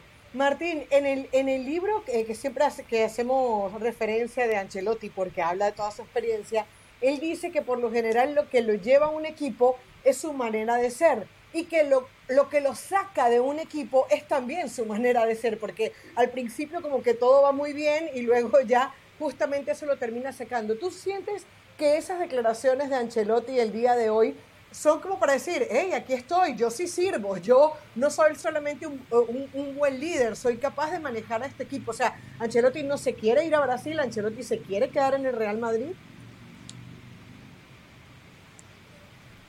Ancelotti se quiere quedar caro en el Real Madrid. Eh, lo que no soporta Ancelotti, con la experiencia que tiene, con los clubes que ha dirigido, digo, echemos la vista alrededor de lo que es la Champions League. Eh, Ancelotti ha dirigido eh, en tres de los clubes que están en cuartos de final, Sí. además del Madrid. Ha dirigido en el Milan, ha dirigido en el Napoli y ha dirigido Bayern. Chelsea. Estamos hablando Y al Chelsea, es de verdad. los hombres que más Pero no le discutimos el Chelsea, pasado, perdón. le discutimos Estamos el presente, de- le discutimos esta temporada. No. Eh, José, el repaso que le dio al Fútbol Club Barcelona. en No, Copa pero eso era, que era- era lo olvidaste esperado. Ah, lo esperado. Oh, Era el esperado. Sí. Por Ganar favor, 4-0 en el. Este Barcelona, no 4 a 0. Quizá Híjole, hace no mucho 4 a 0, tiempo que pero no veía a claro. alguien tan contra las cuerdas como a José en este sector. A ver, ¿eh? pero Martín dice el poquito de 4 a 0, el repaso, el poquito, primer déjalo tiempo, ¿qué respirar, le pareció. Martín? Eh, eh, Ese, ese 4 a 0, el primer tiempo, ¿qué le pareció, Martín, de ese partido? Mira, te, te voy a responder, te voy a responder lo que te respondería Carlos. Ah, bueno. Claro. Muy bien, muy bien. 90 minutos. No se puede, no se, Y eso- no se pero puede aparte- hacer, no se puede hacer una remontada. si- Aparte, si no eso, vas- aparte esos 45 minutos iniciales muestra la capacidad estratégica de Ancelotti. eh. Jugó a una cosa al primer tiempo, otra cosa al segundo tiempo. Ahora, ¿puedo que hacerle un- puedo una- una pregunta a Martín Einstein? Así planificó el partido. Hacerle contragolpe. y, la- el fantástico contragolpe ejecutado por los para, jugadores. para ayudarle a José, De contragolpe. que está contra las cuerdas. Martín, Sí. eh, hemos escuchado recurrentemente de ti, del propio Ancelotti, el deseo de quedarse. Pero no sé si ya se ha filtrado desde la dirigencia del Real Madrid el deseo de retenerle para la próxima temporada. ¿Cuánto va a influir No. el desenlace del Real Madrid en esta Champions para que se cumpla el deseo de Ancelotti, quedarse, pero que venga también desde No, los que no, toman los las decisiones más allá de que le queda todavía un año de contrato? Va a ser fundamental. Va a ser fundamental que, que Carlo eh, avance en la Champions League, que se meta en semifinales, que consiga un puesto en la final. Y va a ser fundamental la forma de hacerlo. Martín, Es increíble estar hablando de esta realidad. Pero esto es lo que se habla. Eh, se habla de un entrenador que si no gana la Champions o no llega a la final o no hace un, un buen fútbol, un, un fútbol champán, un fútbol expresivo, si no dominan los rivales. Y estamos hablando de que si el Madrid pasa al Chelsea seguramente Sí. contra el Manchester City. Digo, el Madrid le ha tocado la llave difícil en esta Champions League. Bueno, estas son las exigencias. Ancelotti, gane la Champions. Martín, anota esto. Eh. Ancelotti, gane la Champions dándole paliza a todos los equipos. Pierda mañana contra el Chelsea 8 a 0 y quede ya prácticamente eliminado. O lo que fuese, Ancelotti se va a dirigir a Brasil. Ancelotti dirige a Brasil el próximo semestre. Eh. Pase lo que pase en España, no importa. Su capítulo lo cierra el 30 lo está de junio. firmando Sí, yo estoy afirmando. ¿Es un deseo sí. de Hernán Pereira o es No, información? no, no, no, no, no, ni información ni deseo, un análisis de Hernán Pereira. No es información, no hablé con ningún amigo mío portugués, eu falo portugués, pero no hablé con nadie. Tampoco es un deseo porque me da lo mismo. Es una sensación, es el olfato periodístico, el olfato periodístico. Tiene todo arreglado con Brasil, pero están esperando, obviamente, que termine la temporada. O sea, en la cúpula del Real Madrid están más conmigo que con ustedes entonces, ¿no? Porque en cualquier otro escenario, si el Madrid estuviese convencido de que esta temporada Carlo Ancelotti tiene un equipo bien trabajado, que con este entrenador hay futuro, el Madrid bajo ningún parámetro permitiría que su técnico esté coqueteando José. con una selección. El No. Madrid es la cúspide de cualquier entrenador. Aquí hay No, dos no, no cosas inventemos cosas raras. Carlo Ancelotti ya se dio cuenta, ya se dio cuenta que esta temporada el equipo se le fue de las manos, el Barcelona le sacó 13 puntos de ventaja, se quiere ir y los directivos del Madrid dicen, ¿sabes qué? También si te quieres ir no hay ningún problema. Ancelotti, José, le recuerdo, no le trajeron figuras como le han traído otros técnicos. Le prometieron a Mbappé, no, no le le trajeron a. Mbappé. Claro. Le trajeron muchachitos para que se vayan de a poquito consolidando, jovencitos, Sí. desconocidos en el ambiente futbolístico como Jomení, como Camavinga. No tenían un recorrido para decir, no, estos ¿Y qué tipos tienen la al espalda Barcelona que le ancha. sacó 13 puntos?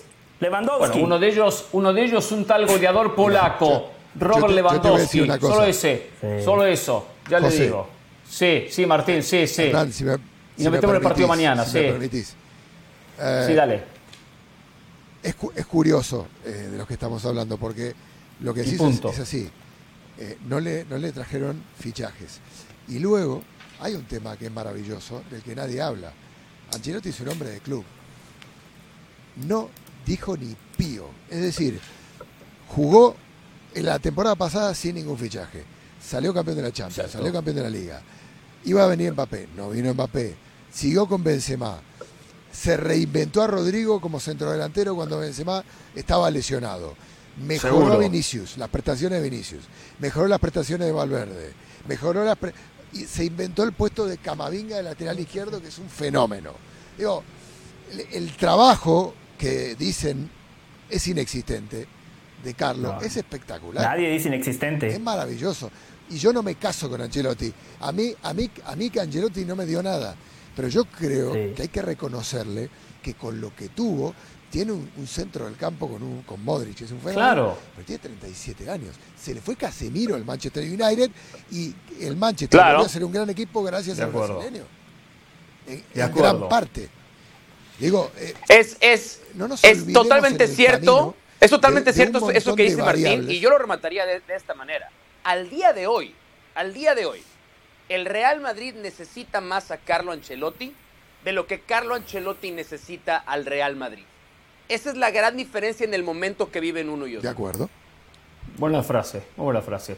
A ver, Martín, vamos a Yo- meternos yo en el partido de mañana. Quiero, quiero, quiero acelerar, muchachos, porque se nos va el programa, ¿eh? Si salgo breve y al punto, Sí. importante, José, si no dejemos el comentario para después, se la dejo a usted. Si no, nos metemos en el partido de mañana, José. Seguimos después, siga. Sí. Listo, perfecto. Mañana, eh, sacando Mendy, el resto todos disponibles para este partido ante el Chelsea, esta dura, de, duro primer encuentro de cuartos de final. Sí. Eh, le preguntaron a, a Carleto por Valverde, cómo estaba el estado de ánimo después de lo ocurrido eh, con Alejandro Baena el, pasado fin de semana en este estadio. Le dijo que el obvio vende ánimo, que va a dar todo. Eh, es posible que pare el equipo que jugó en el Superclásico de Copa del Rey. Un equipo muy competitivo, un equipo que ha recuperado su mejor versión en Karim Benzema. Vinicius está que vuela. Eh, hoy volvió a, tirarle flores Carlo Ancelotti. Eh, muy buenas prestaciones de, de Camavinga. Chuamini jugó muy bien, luego no lo hizo tan bien en el partido contra Villarreal, pero volvió a ser aquel Chuamini más identificable de la primera parte del año o de la temporada, eh, con Camavinga, con Rodrigo, que Rodrigo anduvo medio flojito el fin de semana también. pero con estos dos, con Benzema y, y Vinicius, cuando andan bien, son, son prácticamente intratables.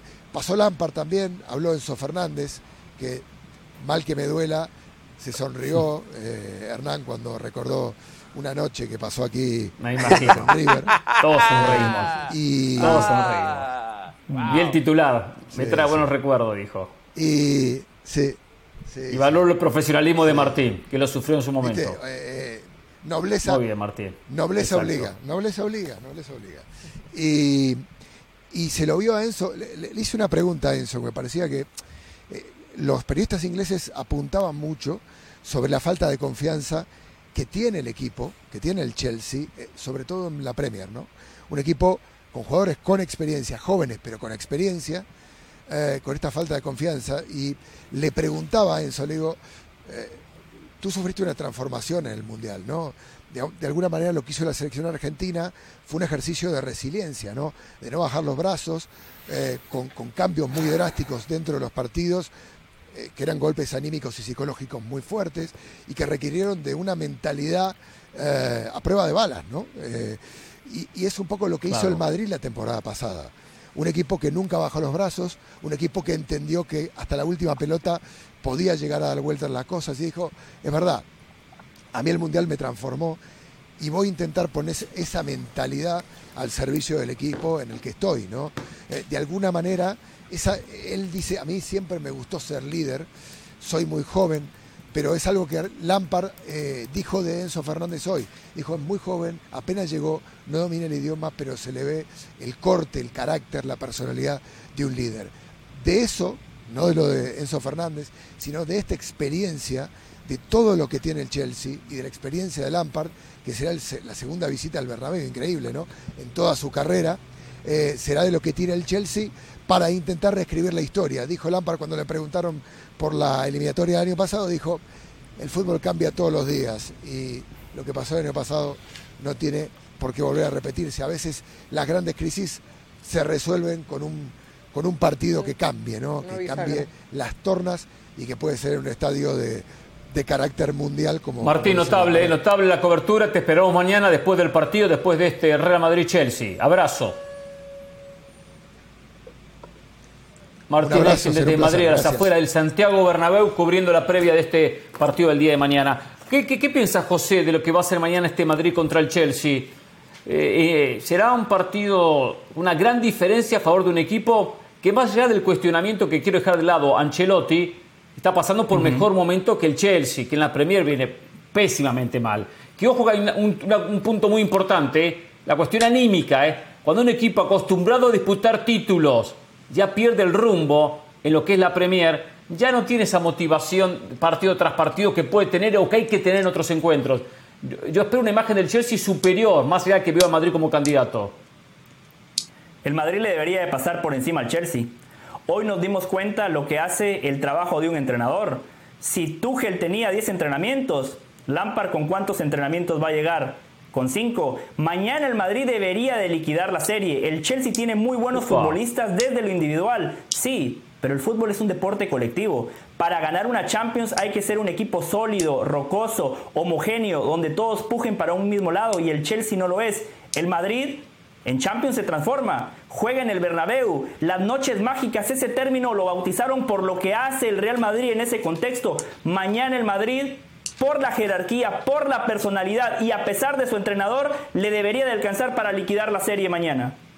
No estoy de acuerdo, ¿eh? no estoy de acuerdo que vaya a liquidar la serie mañana en absoluto. Sí puede ganar, ¿eh? Ganar sí, pero no liquidar la serie. Carol, Hernán, es increíble. El Real Madrid parece que tiene un botoncito como los, los muñequitos atrás y cuando le pones modo Champions se transforma. Ah, caray. Eh, Sí. la, verdad, Ah. la verdad, la verdad que con el Villarreal muestra otra vez otra cara. O sea, Re- Real Madrid tiene eso. Se desinfla en un partido, se desaparece y luego eh, en modo Champions justamente ves a otro equipo, ves individualidades apareciendo. Creo que es preocupante la cara que mostró Benzema en el último partido de la liga. ¿A qué Benzema vamos a ver, no? Sí, es- sí, si hay, sí.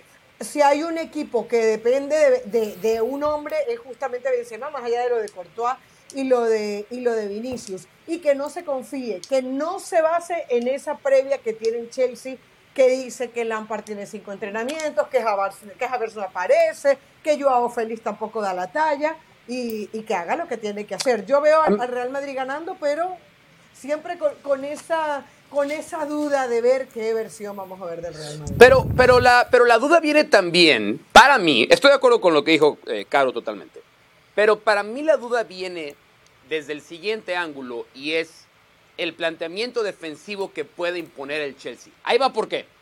En la carrera para ganar la Champions de la temporada pasada, ¿a qué equipo se eliminó el Real Madrid? Al Manchester City, Al Chelsea, al al Chelsea, al PSG, a Al Liverpool en la final, al Paris Liverpool. Saint Germain, todos equipos, todos, esas versiones que juegan, que querían la pelota, que Sí. atacaban y lo complicaron mucho al Real Madrid. Todos lo llegaron a poner contra la pared, excepto el Liverpool en la, en la final a lo mejor. Pero todos tuvieron al Real Madrid contra la pared. ¿Cómo Liverpool? salvaba El Liverpool fue quien más lo dominó, Mauricio. No, pero no tuvo grandes opciones de gol. No tuvo grandes. El Liverpool, sí. En una final de Champions guardameta A ver, más ha José, pero no al nivel de Paris. Saint Germain, no al nivel de Liverpool y no al nivel, eh, perdón, no, Sí. no al nivel No. del Chelsea y no al nivel del Manchester No. City. Ahora, No, yo voy a esto, yo voy a esto. Todos esos equipos quisieron jugar, quisieron jugar y el Real Madrid aprovechó. Yo creo que mañana el Chelsea no va a querer jugar. Mañana Coincido, el Chelsea estoy de acuerdo. se le va a encerrar al Real Madrid y le va a hacer el partido feo, le va a hacer el partido cuesta arriba, le va a hacer el partido lento al Real Madrid. Yo, a ver, todos creemos que el Real Madrid va a avanzar, pero yo Claro. sí creo que la diferencia de otras Debería. ediciones de Champions es que este Chelsea no va a querer jugar. Se le va a encerrar y lo va a tratar de contragolpear. Yo sería muy cuidadoso con cómo plantea mañana el partido Ancelotti para no quedarse expuesto atrás y tener que ser muy consciente de que necesitan una gran noche de Benzema. Una noche mediana, una noche buena, secas de Benzema, puede que no sea suficiente mañana para el Real Madrid. Sí, estoy de acuerdo con Mauricio. Pensar como del Valle que mañana el Madrid va a golear es un grave error. No, es un grave no, error. no lo creo. Primero que eh, el Chelsea tiene, no tiene nada que perder. Ya la temporada ya no hay una presión de tenemos que ganar un título. Lampard manera interina, la Premier ya está desperdiciada, lo cual son todas las apuestas a la Champions. Pero llega tranquilo, si, si pierde no pasa nada con el Chelsea, no pasa nada. Ganó hace dos años la propia Champions. Entonces llega con buenos jugadores, porque tiene buenos jugadores, pero con un equipo que no se armó Son como los tal. últimos Pero dos campeones de coincido. Champions frente a frente. Claro, claro, no le va a jugar abierto. No le va a jugar abierto, no le va a jugar ataque por ataque el Chelsea. Y desde ahí tiene posibilidad de complicarle, ensuciar el partido y tiene jugadores interesantes el Chelsea. O sea, no veo mañana un trámite, por más que estoy de acuerdo que en el balance o en el análisis de 180 minutos el Madrid es favorito. Es favorito avanzar. No, no. O no piense o no espere Sí. goleada mañana del Valle, ¿eh? Y lo espero aquí en la Si banda, espero que no Chelsea- arrugue. Si ¿eh? el Chelsea elimina al Real Madrid, que Ancelotti ya ni dirija la final de la Copa del Rey, que agarre una copa y se vaya a Brasil. Sería No, no, vergonzoso no. que te elimine. Por favor. Cuidado, eh, no, vayas, cinco no te días- vayas a echar para días, atrás con tu declaración. favor. No te vayas a echar No. atrás con esta declaración como te echaste No, con la de ayer, ¿eh? pero, pero no a te ver, vayas no, a no, no. arrepentir, ni Yo vayas aprendí- a recular, yo ni vayas aprendí- a traicionarte. No te yo traiciones, aprendí José. del popular la gente tiene segmento- memoria. La gente Pero tiene yo aprendí memoria. del popular segmento Dime que no, que decían el Madrid va a perder la final contra No, no, Liverpool. una y cosa es 24 horas después equivocarse. tuvieron que Una cosa el es segmento. equivocarse. No Yo hay ningún acepto- problema. yo acepto no cuando hay me- ningún yo problema. acepto pero cuando me miren, equivoco, si pero el yo no me Real traiciono, Madrid- ¿eh? Si al Yo Real no- yo Madrid no me elimina un equipo me que tiene un contradigo. entrenador con cinco días en el puesto, Yo además un no me entrenador que está ahí, contradigo. no por lo Si que me ha hecho como entrenador. Si me equivoco, me por que fue pero como no voy futbolista. después, el no Real voy a Madrid es el ¿eh? claro Como favorito. tú. Sería vergonzoso que un equipo en este contexto te elimine. Sería lapidario para el. Real Madrid. Ten- vas a ser No, víctima no, de no, tus no. propias palabras, ¿eh? Ten cuidado. Y yo, yo me equivoco, Pero- sí, claro que me equivoco. ¿Sí? Y yo sé que te sorprenda que me equivoque, José. Yo sé que una vez que me equivoque, No, es muy sé común. que te sorprenden demasiado. Pero te si quedas usted con la- acaba de ¿Se decir que el Real Madrid, que, ¡Qué al que el Real! Madrid no lo Sí, sometieron en la final de Champions. Usted acaba Soy de decir humano, que el Liverpool no sometió al. Real Madrid No en la final de. Champions cuando Courtois fue la gran figura. Mauricio, la verdad hay que ver, como hay que ver otros. los partidos con los ojos bien abiertos. No hay que estar tuiteando mientras eso lo mató. Tú lo ves, Lo mató. Tú lo ves como, Usted está como en alguien, como Instagram, Lo mató. En Twitter. con dos no, huevos hay que ver los estrellados en la cara. Mauricio. Tranquilo, Bueno, tranquilos. No te contradigas nada más, no te contradigas. Tranquilos, tranquilos. Tranquilos, tranquilos, tranquilos. Tranquilo, paramos un poquito, si no hay que cerrar el micrófono, esta no podemos hacer el programa. Aunque es verdad, en ese tengo que estar con el Valle, Mauricio. ¿eh? El, el, Liverpool convirtió, el Liverpool convirtió a Courtois el Liverpool convirtió a Courtois como figura, ¿eh? Todos, Liverpool, partido Liverpool, Chelsea, Real Madrid, Paris Saint Germain, o sea, City, todos, todos, no, todos. Está bien, todos, todos, perfecto, todos. Pero Liverpool le dio un paseo al Madrid. El Madrid tuvo una llegada y media, ¿eh? Una llegada y media. Pero bueno, es otra historia, otra historia. Eh, mañana va a ser trámite, pero tendrá que trabajar el partido con mucha paciencia el conjunto de, de Ancelotti. Y fundamental que Benzema esté bien fundamental, porque en las complicadas siempre ha aparecido el francés, siempre ha aparecido. A ver, mañana juegan Milan contra el Napoli el otro partido de los cuartos de final, partido de ida. Hace poco ganó el Napoli 4 a 0. Perdón, ganó el Milan 4 a 0 el Diego Armando Maradona en, la, en la Liga Italiana, en el calcio. Ahora juegan en el Giuseppe Meazza. Por supuesto que eh, yo veo al, Napoli igualmente con favorito, más allá de ese 4 a 0 que perdió no creo que Spalletti vaya a repetir el, planteamiento, el esquema de ese encuentro. Milan es un equipo muy frontal, muy vertical, conjunto de pioles de atacar con mucha velocidad y tuvo una tarde inspirada en aquella oportunidad. De una serie pareja, el Milan, esa diferencia que muestra de puntos en la, en la liga, seguramente lo va a emparejar desde el aspecto de la confianza por ese 4-0. Pero tengo la sensación que el Napoli tiene una gran oportunidad de quedar cómodo para después definir en el sur de Italia el próximo martes. ¿Coinciden, están de acuerdo? ¿Qué piensan del partido? Parejísima serie. Lo que usted dice que es una gran oportunidad para el Napoli también la es para el Milan. A ver, cuando arrancó la Champions, creo que nadie daba como favorito ni al Milan ni al Napoli y están a una serie de meterse a semifinales y les tocaría el Inter, un rival, el Inter o el Benfica, no esa serie no está definida, pero hoy el Inter dio un gran paso. Es una gran oportunidad para los cuatro que están de ese lado del bracket, es la verdad. Sí, de acuerdo. Eh, yo, yo con lo único que no coincidiría con Hernán es que Spalletti vaya necesariamente a cambiar Tiene lo que, pasó en el juego de liga. El Napoli ha jugado a una cosa toda la temporada y le ha salido fantástico. Está haciendo una de las mejores temporadas en su historia. Va a ganar el calcio con una diferencia abismal. Nadie lo esperaba en esta instancia de Champions y ha llegado, no ha llegado de casualidad tampoco, ha llegado contundentemente jugando a algo con un estilo. Lo que pasa es que ese día los rendimientos individuales de los jugadores fueron desproporcionados, porque además ese partido era mucho más importante para el Milan de lo que era para el Napoli. Ese partido el Milan lo jugó como si de eso dependiera el resto de su temporada. Y tenía razón, porque estaba peleando el cuarto puesto que da la clasificación a la Champions de la próxima temporada. El Napoli no, el Napoli no tenía mucho que ganar ni que perder en ese juego. Yo sí creo que el planteamiento de Spalletti va a ser el mismo. Lo que me interesa ver va a ser la predisposición la forma de juego. la predisposición emocional, pero no tienes por qué cambiar lo que te ha funcionado el 95% no, no, no. Pero yo digo, la forma, yo digo, la forma de juego va a ser la mía, no va a renunciar a su forma de juego, pero sí a la estrategia de ese partido. A la estrategia que planificó en ese partido. ¿Qué quieres que cambie en la, estrategia? Le salió mal, le salió mal. Que le haga doble marca a, Se comió Rafa Leao, que fue el mejor, jugador, el mejor jugador de la cancha. Yo digo, la estrategia que hizo en ese partido no le resultó. No, no puede hacer la misma el mismo planteamiento en ese partido. Entiendo que no renuncia a su manera de jugar. Lo que falló fueron los rendimientos individuales. Me como Porque cuatro. para un equipo era más importante que para el otro. Yo, lo, Me como yo lo cuatro. que creo que lo mejor que le pudo pasar al Napoli fue perder 4-0 contra el Milan en ese partido.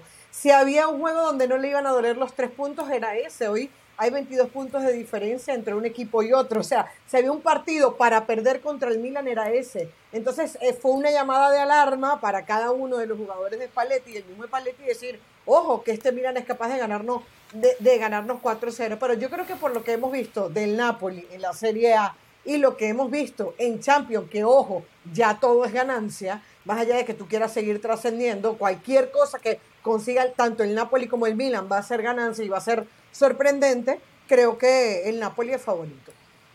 Hoy no hay que conformarse con que solo es ganancia, no, es un grave error. Es una mentalidad chica, Carolina. Hoy hay que pensar en la final, porque Milan, Inter, Benfica y Napoli, cualquiera puede ser finalista, ninguno era candidato. Se me abrió el camino y hay que aprovecharlo, no puede ser conformista de aquí en más, ah, es ganancia. Entiendo si me toca el Bayern, si me toca el City, pero como se abrió el camino, que lo aprovechen, que lo aproveche el que lo aproveche de los cuatro. Si no pensar, bueno, ya está, es ganancia, es un extra. No, hay que decir mínimo final. Y más el Napoli con Está- la ventaja de puntos que tiene que te puede poner suplentes. Dejemos de poner no, no, no. etiquetas de obligación y de favorito. Esto es la Champions League. Si hay un solo obligado, uh, hay un solo Es el obligado. City. Y es el Real Madrid. Obligado uno. Favoritos El City está obligado. El City está obligado, por favor. Obligado No, no, le el presión a Guardiola, por favor. Historia obliga. por favor. Palmarés No. obliga. El City nunca ha ganado la. Champions, no está obligado a ganarla. te obliga, está obligado porque a si competir. vamos a hablar de historia, el Nottingham Forest debería ser más obligado que el Manchester City. Hoy en el fútbol, City no la está inversión te obliga. No, no, no. Hay un solo obligado y es el Real Madrid. Porque ha estado eh, ahí y es eh, el el máximo ganador. El City nunca la ha ganado, el no está obligado a ganarla. Un equipo que viene dominando la liga más competitiva, la mejor liga del mundo, la más difícil como es la Premier. Y lo ha conseguido el City en los últimos cuatro años, ganando cinco años, ganando cuatro eh, Premier, compitiendo en esta todavía con posibilidades. Aunque algunos ya daban que el Arsenal es el campeón, pero el City depende de sí mismo, por cierto. eh. Me lo comentaba el, el domingo un amigo. Un error más. Entonces, en- sí, un error, ¿eh? un error de, de- de algunos de la mesa. Uno más y la- decir, al rico y historial. decir que no tiene obligación de Champions, por favor. No tiene. Si no la No gana tiene ahora el no City, ha ¿cuándo va a ganar la. Champions? ¿Cuándo la va a Imagínate, ganar? imagínate, y con un 3 a imagínate un bebé 0. que apenas está gateando. Está obligado a caminar, no, pero cuando ya camina Dejen- está obligado dejen a seguir de caminando. pensar Pero que es bebé. tanto, no, de ninguna manera. No, no, no, Un- de el bebé ya manera. caminó, ya, ya corrió, de ya trotó, se va a convertir en, en- en- en un viejo. Hasta mañana, ¿eh? después del Madrid nos metemos con todo. Mañana Madrid-Chelsea. ¿eh?